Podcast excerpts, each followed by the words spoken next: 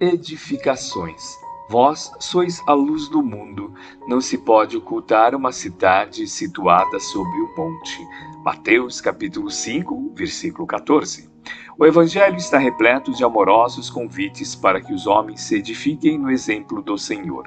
Nem sempre os seguidores do Cristo compreendem esse grande imperativo da iluminação própria, em favor da harmonia na obra a realizar.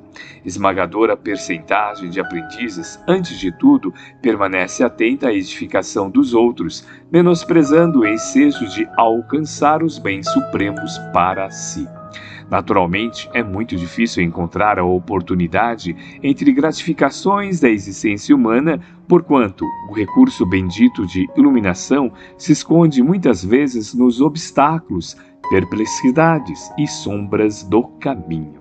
O Mestre foi muito claro em sua exposição para que os discípulos sejam a luz do mundo, simbolizarão cidades edificadas sobre a montanha, onde nunca se ocultem, a fim de que o operário de Jesus funcione como expressão de claridade na vida. É indispensável que se eleve ao monte da exemplificação, apesar das dificuldades da subida angustiosa, apresentando-se a todos na categoria de construção cristã.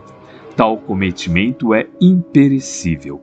O vai-vem das paixões não derruba a edificação dessa natureza. As pedradas deixam-na intacta, e se alguém a dilacera, seus fragmentos constituem a continuidade da luz, em sublime rastilho por toda parte, porque foi assim que os primeiros mártires do cristianismo semearam a fé.